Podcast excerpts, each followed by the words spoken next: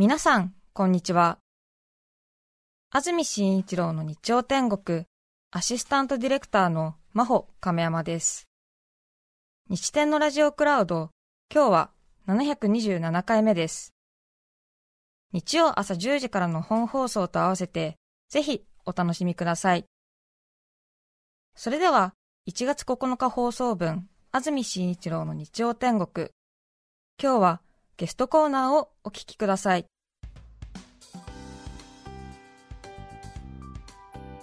それでは今日のゲストです作家岩下久文さんですおはようございますおはようございます。今年もどうぞよろしくお願いいたします。よろしくお願いいたしますお願いいたします。ひどくご機嫌ですね今朝はそうそうだってあなたにお目にかかれるから。もうこれ三が日は泣いて暮らしてましたよ一人で。本当に。また大げさないやいや寂しくて。犬は懐かないし相変わらず。また。懐かないですねうちの犬。あんな可愛がって金かけて育ててんのにね。納屋まで改造したのに。そうなんですよ、ええ。あ尻尾振ったことないの？もう4年になったのにね。犬のくせに尻尾振らねえって無礼者でしょ？一応飼い主ってことは把握してるんですか、うん、してますね。あの私が口の中手突っ込もうが、ええ。何しようが抵抗はしないんえですよ、ええただこびない、えはあ綱切り丸。うん、一番最初に私はこれまで恋をした人に情けをかけすぎて全部ダメにしてしまったからこのワンちゃんもダメにしちゃいけないから ある程度節度を持って飼い主と飼い犬の関係をやりたいなんて理想論言うからそんなことになったんじゃないですか。あなたね本当にね色じゃあるまいし私が言ったことそんな覚えてる人親でも覚えて世間の皆さん本当にこの人と私ただならぬ仲なんですよ本当は。何を言ってるんですか。えよく覚えてますね。そうやって言ってましたよ。よく覚えて私も忘れてたけど確かにそう言ってたわできた人だなと思って聞いてたんだけど、うん、でも必ずねそうやって甘やかしちゃう私は。うん。ね。まだ噛まれはしないですからええ。犬にも、あとはご病気されてそうなんですよ。心臓弁膜症ですか？そうもともと持っててね、ええ。人間ドックですかね。それで15年前からもう分かってて定期的に検査してたんですけど、えそう今度の疫病で騒ぎで病院が閉鎖されてたんですよ、はい。多めの方の。ええ。でそこ検査してない間にやっぱりちょっと心臓が弱ってたんでしょうね、はいえっと去年のね8月13日ですね、え咳止まらなくなって、はい。その時まさか心臓だと思わなかったんですけど、ね、咳止まらない。ちょっとねパッと血が出てきたんですよ。あらら。それで救急センターにお電話して、症状言ったらじゃあすぐ救急車差し向けますということで,、えで来てくれたんですよ。とあの、ね、都内のホテル泊まってたんですよ、で来てくれたはいいけど引き受け手がないのやっぱり8月だとコロナの患者がかなり出てた時なので、後で見たら13日が一番多かった日です。え1時間半ぐらい私救急車の中でね。えはい。ただそんな苦しくも痛みもなかったから。えまあいろいろその隊長さんに私も交渉してて。えはい、それでようやく女子医大が引き受けてくれましたあねらよかったですね。よかったですよ。それで大したもんですね。あの救急外来の先生。顔見ただけでああ心臓ですねって言われましてね。私心臓だと思わなかった。胸も痛くも痒くもないんですよ。それで心臓ですからって向こうも冷静におっしゃってああと思って弁膜症ってあそうでしょうねって言われまして。でフリーで入ったわけですが紹介状も持たないで入ったんで、それで一月検査でした。楽しかったのただ。なんでですか？看護師さんたちがチヤホヤしてくれるじゃない病院って普段一人でいるよりいいことは良かったですよ。まあ一人で住んでるよりかはチヤホヤしてくれますチヤホヤっていうかお仕事でしょあれは。いやでもねえらって初めて病院入ったんですよ。今まで皮膚科か歯医者しか行ったことない、はい。大きい病院。入った本当に若い人たちがね、嫌な顔もしないでこんなクソじじいのね、それこそもうどこまでだって洗ってくれるんですよ、もうそれで手もう呼べやすぐ飛んでくるしねもう本当にね丁寧だしね。びっくりしちゃった。患者だからですよ。あそうですか、ええありがたい。ですよそれで1ありがたいですよね。ヶ月検査してで弁膜症だからじゃあしせっかくお入りになったから手術してあげましょうっておっしゃって、それで手術して2月おりましたかね、へえ。あ2ヶ月もいましたか。はあ、ところがね、そう痛くなかったです私相当痛いと思って、はい。もうどの先生にも私痛いのが一番嫌いですからってこう言って、大丈夫ですよそんなって本当に痛くなかったですよ。案外こうまあ楽でしたね手私術は何時間ぐらいかかるんですか？さあ寝てたからわからないの。それで目が覚めた時はこのなんせ ICU ですかね、そこ入っててもうブルネイの王子様みたいな看護師さん目開けたらそれがいたんで私はいよあの世に行ったかと思ったらあんまり綺麗な王子様みたいな人がねいて男性の看護師さんが？そうなの。白衣着て？白衣着て。それでねなんか2日ぐらい経ったらね、はい。女医さんがねこれはなんか知らないけどあの他局のドラマがありましょうあんたのお友達がな、はい。みんな今の外科の女医ってのはあの米倉気取りなんだね。メイクが米き米倉メイクで目つり上げてそれがねこれからあの針金抜きますよって言われて、もう怖いでしょ針金抜それでそのブルネのおじ様みたいなボタンで呼んで、この女医さんが針金抜くっておっしゃってるからあなた悪いけど手握っててくださる？って言ったらようございますよ。ってこうやって手握って。それで女医がね1、2、3ってペンって言って私がはっつったらそれねちゃんとそのおじさんパッと手握り返してくれてで私はもうこんな時に気が紛れてね、あもう気がこうあのあんたにこんなことごめんなさいいえいえあのお痛みがありましたらいつでもお呼びくださればいい。すぐ参りますからなんつっちゃってさ、名前も覚えてるけどこれラジオで言うと問題があるから言わない。言わないでください。そう。それは看護師さんの大事な仕事ね、はあ。あの患者がこう体に力入んないように、ええ。あの力だ出していいところを強く握ってくれる、ええ。それ仕事だから。仕事？勘違いしないで。あそう。みんな手握ってもらってるの？じゃああ心配な時は握ってくださいみたいなのありますほよ、ほう。ええ。何しろねどのその人に限らずね、えみんなねあの女子の看護師さんもね、はい。女子はタメ口だったなでも。水飲む？みたいなね、ええ。19、20歳の 女の子がね、あなかなかねいいもんでしたよ。そうですか、うん、まあね、これまで元気だったからですね。そうなのええ。初めての病院だった初めての病院だった意外に悪くなかったのね。もうそ相当私的には良かった。それ治ったからでしょ。あそうですね。治ったから楽しかったって言えるんですよ、うん。そうかもしれない。本当に良かったです。本当良かったですよ、運が良かった。そうですよ。後で聞いたら。あのまんまそのなんて言ったらどうなってたか分かんないって話だった体重も相当落ちましたでしょ？13キロ。いやいやいやいやいやいや。いや身軽で今の方が快適です、そうですか、うん。美しいそうですか？はい。ありがとうございます。今日は黒の門の入った訪問着ですか？なんていうんですいかやただただの黒の羽織ですけど。羽織。これはねあのあれです。あのうちのじいさんのです。えー、じいさんの昔の。ちょっと雪がね足りなかったからちょっとここはちょっとえ布を足したりなんかしましてね。昔の人小さいから。おしゃれですね。ええ。そうですか。うちのもう戦争何の財産うちは昭和6年に破産してましてね、何にも財産残してくれなかったけど祖母の帯が曽祖母か。曽祖母の帯が6本、ええ。これあの祖父の羽織が2人と、ええ。それとあとはすずり箱とステーキ1つしかうち財産ないんだけど、まあ、それは今私が使ってます。いいもの残してくださったじゃないですか。じゃあ私にもしも残ったらあなたにそれそっくり残しますよ。ありがとうございます。いのび太さん気のない 気のない返事は。やいただいただけるものだったらええ。何でもいただきますけど。も、きますわ、え岩下久文さんのプロフィール紹介します。1961年昭和36年生まれ熊本県菊池市のご出身です。小学生の時から歌舞伎や能などの伝統文化に親しみ学校卒業後は新橋演舞場株式会社に入社。企画室長として東踊りの制作に携わります。演舞場を退社後は作家として2007年芸者論で第20回和辻哲郎文化賞を受賞。現在は国学院大学の客員教授。また文筆業の傍らハコちゃんの愛称でテレビ番組のコメンテーターなどでも活躍中です。岩下さんの本業をねはっきりさせておきたいと思うんですよ、そうです。もう最近はお仕事が多岐にわたりましてね。いやえっ、とね一昨年からだんだんそれ絞ってます。あやっぱり絞り始めましたか？縛り目えっ、とここの間ここ去年ここで出してもらったえ時の3か月前ですね。一昨年の秋ですかね、はいに敗北宣言しましてね。敗北へえ戦へえ。それでさだまさしさんじゃないですそうですか、ええ。それでそれもう余分なことしないでか、はい、もうそろそろもう各方にこう集中させなきゃいけないと思いましてね、まあ、いろんなこう声がかかっても事務所に問い合わせがありますでしょ。う、はい。とまあどんなですかって聞いてみて、ちょっと私が出る必要はないかなっていうのは断ってもらったりなんかしてましてね、そうですか、うんもうここ78年はテレビのコメンテーター大河ドラマには出ますし、はい木村拓哉さんと共演はするし、日曜劇場？日曜劇場。共演してないの？共演してなかったですよ。あの番組出たけど木村拓哉さんとの絡みが一回もなかった。んです細かいことはいいです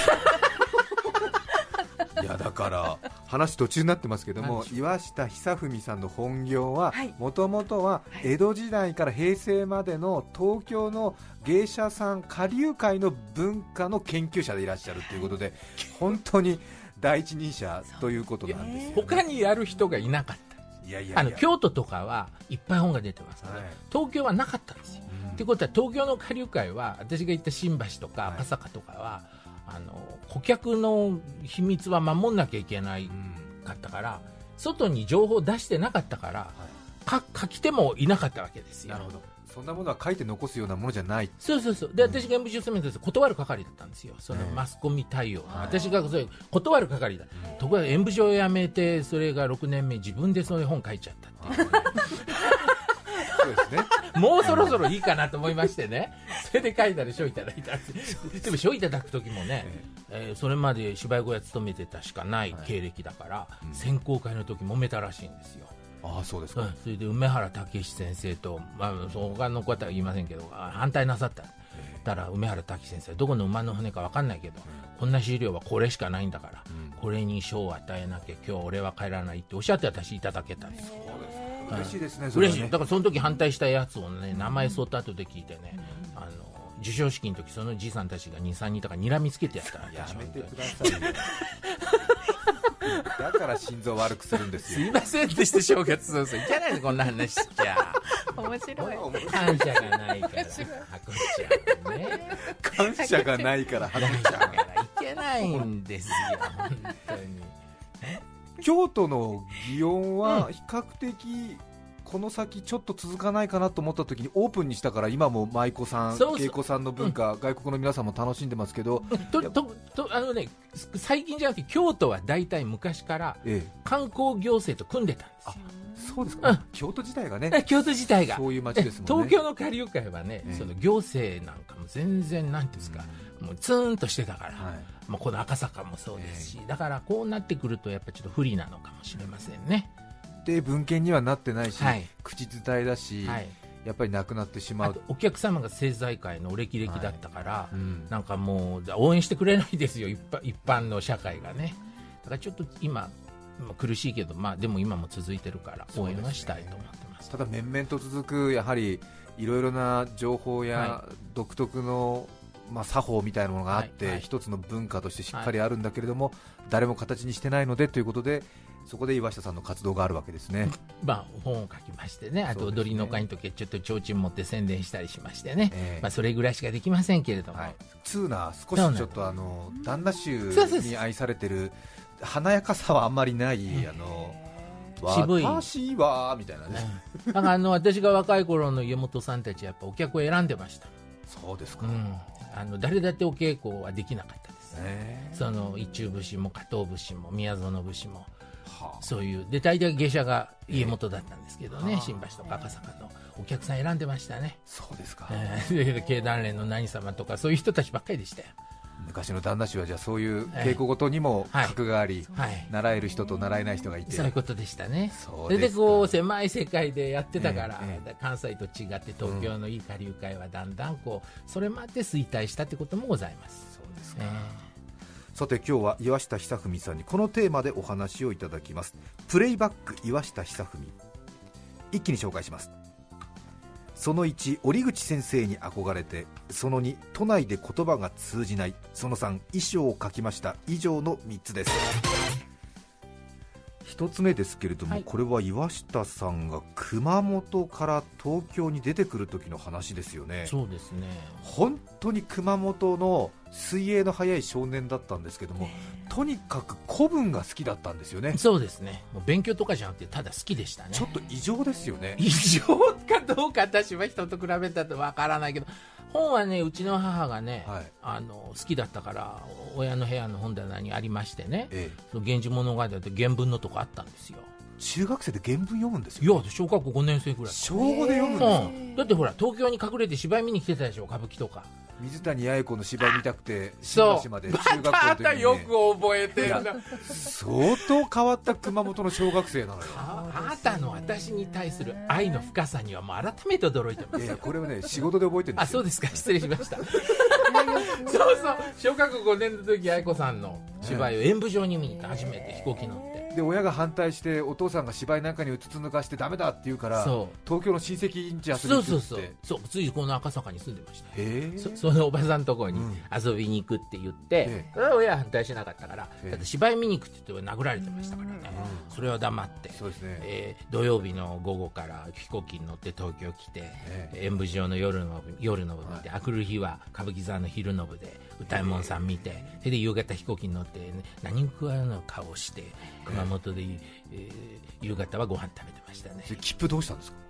それは自分でどこそう赤すあの赤坂の豊場さんのとこ行くから、はい。で親父に言って、ええ。その飛行機の切符はもうカウンターに預けてくれてたから。ど。で交通会社勤めですようちの親父あそうですか、はい、ですからええそれね、あの頃ねただじゃなかったけど半額ぐらいでしたよ家族は、なんかありましたよね。ありましたでしょ。うんそれで小学生が行くとね、うん。今でいうキャビンアテンドン、はい。アテンダントさんですか、はい。あの人の前に座らせられてね、うん案内してくれてたんですよ。で顔なじみになるんですよ田舎。ほら、うん何本しかない頃だから、ね。あまた行くの？なんて言われちゃって、へえ。で芝居の切符はどうしたんですか？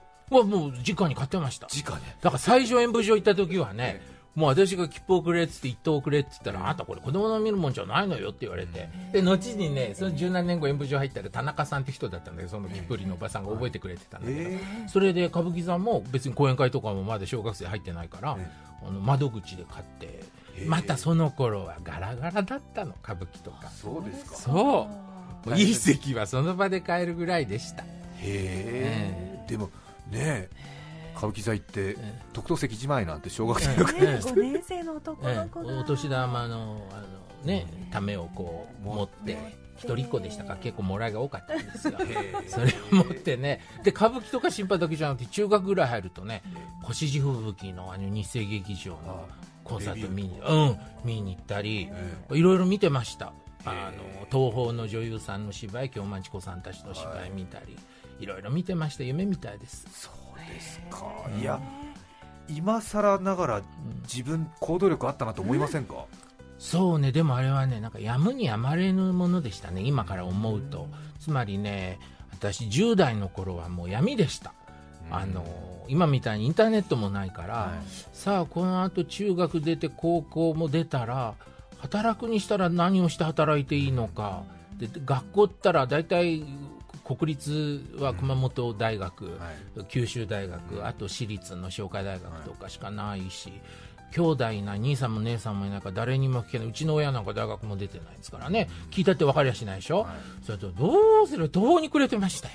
それだから高校卒業して2年ぐらいはねあに高校出てすぐはねあの今で言うと引きこもりみたいなで母が、まあ、予備校だけには席置いときなさいって言われて予備校入ったってね行ったって遊んでますよ。だって勉強して大学行こうとも思ってないから、で遊んで1年夢のように経って、えー次にもう1回違う予備校に行けって言われて、は行って、まあ、それ4月から始まって4、5、6ぐらいまでやっぱブラブラしてたかな、でその頃ね本屋行ったらね中古文庫のね、はい。新刊がつ積まれててそれで綺麗なね新古今和歌集の写真のカバーで、えで折口座談って書いてありまして、はい。何の本だろうと思ってみたらあの芝居の話なんですよ、引き書きですね。はで折口忍っていう人の芝居の話を戸板康二さんが、はい。その撮ってるって本であそれはもう芝居見てたからよくわかるから読んで、面白いなと思って、だから折口忍ってプロフィール見たら国学院大学って書いてあここに行こうと思って、それでそれが夏ぐらいでした、2年目のそれで勉強して、まあ、そう難しい大学じゃないから、それで受かって国学院入った、そしたらねあの行ってカリキュラムっていうんですかね最初の授業、それで折口忍の授業を取ろうと思った。ら、ないんですよ名前が、それで学生課の人に聞いたらもう30年前に死んでるその人がって言われちゃってね。それでお弟子はいるのかと思ったら、岡野博彦先生ともう一人二人ぐらいしかいらっしゃらなかったんだけど、でも堀口先生には間に合わなかったけど、私は国学に入って非常に得しましたそうですか。あのまずお友達がいいお友達ができたし、先輩にも恵まれて、はい。先生にも秋葉先生っていう先生のところについて近世文学を教わったんだけど非常にね親切な先生でね、はい。私は当たったの国学院選んで。まあでもそうでしょうね。ネットがない時代で折口先生折口忍先生、うん。国文学者、うん。いやいやじゃあえーと国学者、うん、国木田独歩の皇帝とか言われる方ですね、柳田国男とかと並ぶ？えうん。そうかでも そうですね。だって私のねトがないから、言ってたね高校の先生に聞いたって分かんなかったんだうん。当時ネットがないから分かんない分かんない。で私高校の先生にね古文の時間に高校の先生が黒板書きながら詰まると後ろから教えてたんだもん。だから相当だからうん。その代わり数学とか科学とか物理は白紙で出してたいいですよね。何も分からないから。そうかそうか。変わった子ですよ。ええ突出してたんですね。茨の道ですよ。へへってあなたおっしゃってるけど茨の道でしたよ案外、そうです。ええこれで通すってことは。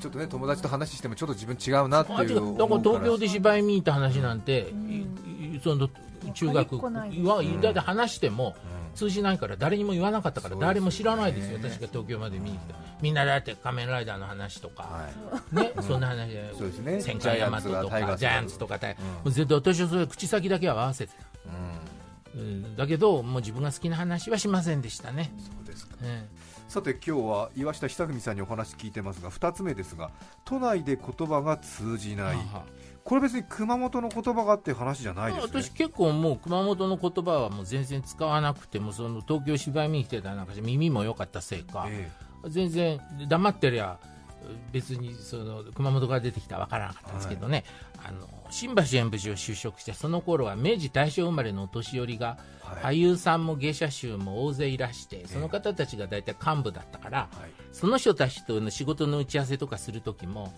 向こうの言ってる言葉が分かんなくて聞き直すとそこで話が終わっちゃうんですよ。それは話止められたと思ってそうそう、今みたいに言い換えたりしてくれない当時の年寄りは、もうつまり言葉が通じなきゃ仕事にならないんですよ、はい。それで辞書引いたって出てこないような言葉を言う、ええ。それで東京生まれの東京育ちその頃のよくね話し家さんたちが使うような言葉じゃないんですよ。は口の中でもごもごもごも言うんですよ本当の東京人って。へ本当に分かりにくい。口の中うんこれうんこれうんこれ何なんだよなんだなんだよだからもうよっぽどね耳すまして、はいそれを聞き取らないともう分からないから、はいあの小引町って言いましたけどね、演舞場がある方で小引町もね歌舞伎座がある方と演舞場がある方じゃ歌舞伎座のある方は職人が多いんですよあの製本屋さんとか印刷屋さんでこちら演舞場は下流会ですから、はい。同じ小引町でもちょっと違うんですよ言葉。がそれでこっち下流会でしょ、ええ。で芝居の言葉と下流会の言葉また違うんですよお年寄りたちの。なんで私はその下流会の言葉を覚えないとうち踊りの会の打ち合わせ一つできない。でこの子は言葉を通じる子だなと思われるとコミュニティに入れてくれるっていう。そうなの。それで私演舞場入って2年目で東踊りの担当にさせられたのは、ええ。あいつ若い小僧だけど、あの口やかましいばあさんたちと話ができるからで使わされたんですよ。はい、それでその言葉を覚えたんだけど今はそれから40年ほど経ってみて今新橋遊び行くでしょ、はい。もう誰も使ってないですね。やっぱり言葉って使わないとなくなっちゃうんですね。もう世代が変わってね。ねでその頃は同じ、まあ、よくこれ話すんだけど同じ中央区で、まあ、私がいた銀座のはい。言葉と、日本橋の老舗の旦那さんとかおかみさんのことはまた違う。イントネーションが違うそうですか。あの高麗屋さんのねええ。幸四郎さんってはい。私たちは幸四郎さんって言ってた、日本橋の幸四郎さんって言ってました。え幸四郎さん、梅光さんって言ってました。我々は幸四郎さん、梅光さん。もうなんかイントネーションも違うし、言葉もね、例えばね、えっ、とね、さっきね、この打ち合わせに言ってた、ちょんちょこピーってなんかわかります？ちょんちょこピちょーんちょこピー。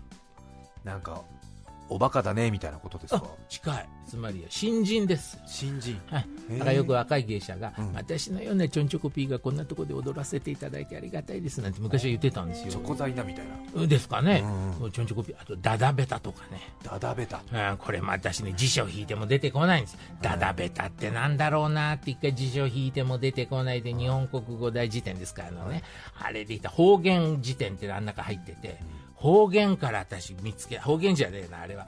近松門左衛門の浄瑠璃から見つけたんだ。へその古い言葉がえちょっと形を変えて新橋の下流会に残ってた浄瑠璃の言葉あが形をしようダダベタじゃなくてねなんかちもうちょっと違う言葉だけどあこれだと思ったのがありましたねつまりダダベタっていうのはねなんかそもう場当たり的な、ええ。もうそその場でこうなんかこう泥縄その場しのぎの。えその場しのぎの、うん。それはねその頃のね新橋の年寄りが、まあ、あの人はダダベタだからなんて悪口の時言ってましたよね、でそういう言葉がまだ残ってた楽しかったですよ。東京も一つの地方としてそういう方言というか、うん。街の言葉ってのがあったんですね。文化もねね。暮らしの文化がいろんなもんがちょっとずつ違うのがいっぱいあったから豊かだったんでしょうね。ね。ちょっと確一化されてますね、あさておしまい3つ目ですが衣装を描きました。これは例の先ほどお話しいただいた8月の心臓の手術の時ですね。その前から。その前から。あ前から私一人で、まあ、母が国であの老人ホームにねあれであの仕送りしてそのスタッフの人たちに見てもらってますけども母がな向こう行っちゃったらまあ私天涯孤独なんですよ。兄弟もいないし。配偶者もいないし。あこちゃんでもまだ 60?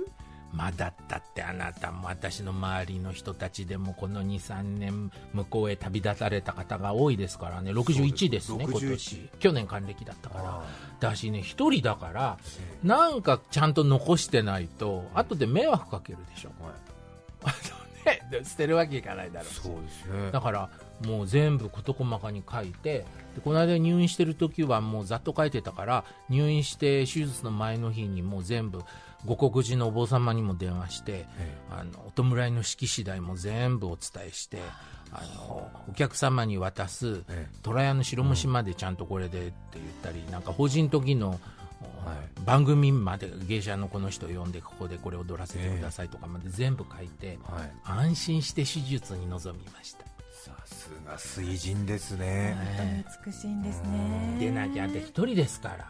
もう私一人で青梅市の役所の人が来て表に引きずり出してカラスの餌でしょ？そんなもん。それだからさ。もうそれは私ももう死ん 死んでも死にきれないでしょ？だからそれはもう帰って私にとっちゃね死んでからの方が大事なの私ね東京来てから驚いたのはこういう文化人っていうか水人たちはその自分のお弔いの席のもう司祭を全部決めておくのよね、そう。で帰りに持たせる引き出物っていうのなんていうの？あれも全部決めてるんだよね。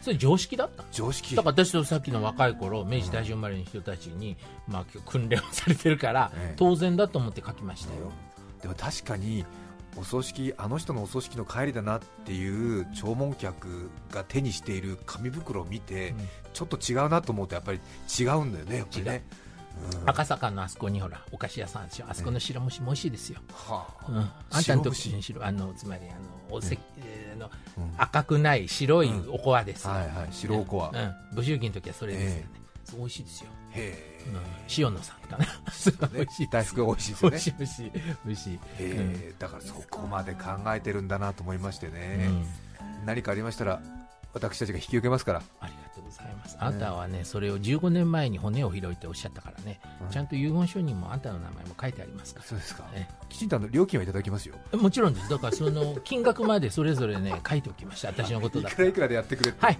もうやってくれじゃなくて、ちゃんとね、この人にいくら、この人にいくらっても書いてます。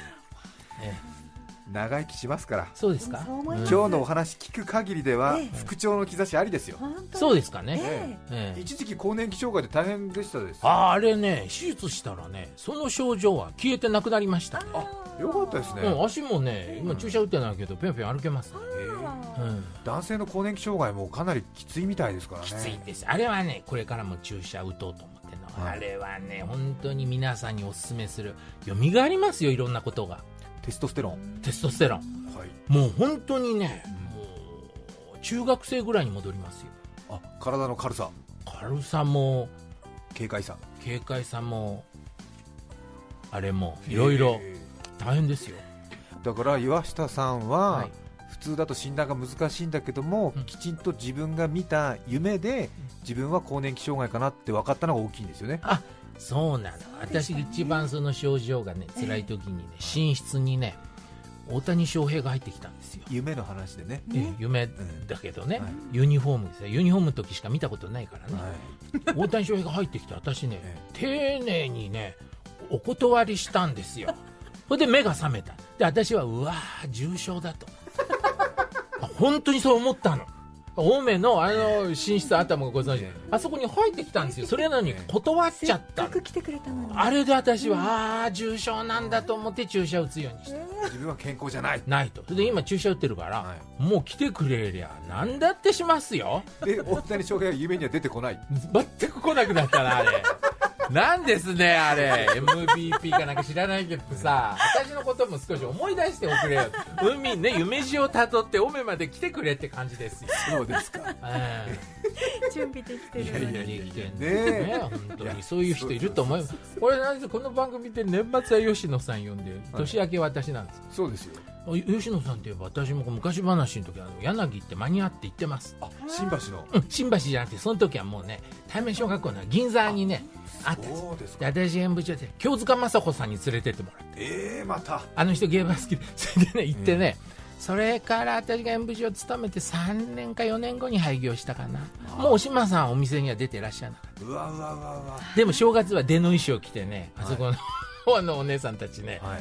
出の衣装着て正月は騒ぎってあの三味線の吹き歌いして、そりゃあの上手でしたよ、えうえんじゃあお島ママ青江ママ青江さ柳のママうわー。私吉野さんは伺ったことない。ああそうです。六本木は行かなかった。銀座のその柳は間に合った。へえで青江さんはもう違うお店でしたらしいそうですね。ねだからあのあそうだ暮れにあのラジオ聞いてて懐かしいと思って、そうですか。えハコちゃん、はい時間。えー、これから TBS 会館の話しようと思ってた。シドってレストランがあった上等の白洲二郎さんたちが来てたとこがあったじゃないですか、そうですよね、ええ。あそこのあのザクロがあって。ザクロ円通寺坂をたらたら下っはいはいてはい。白石さんもいらして。その話はじゃあまた命があったら来年、はい。ではでは締めの一言お願いします。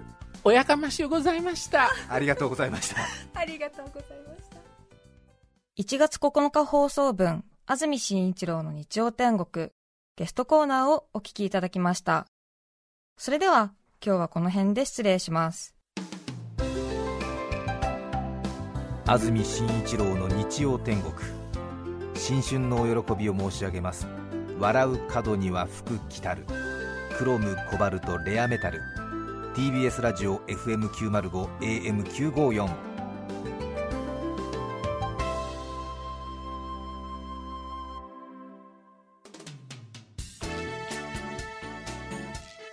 て、来週1月16日の安住紳一郎の日曜天国、メッセージテーマは、寒さと私。ゲストは動物解剖学者、遠藤秀樹さんです。それでは、来週も日曜朝10時、TBS ラジオでお会いしましょう。さようなら。安住紳一郎の TBS ラジオクラウドこれはあくまで試供品皆まで語れぬラジオクラウドぜひ本放送を聞きなされ954905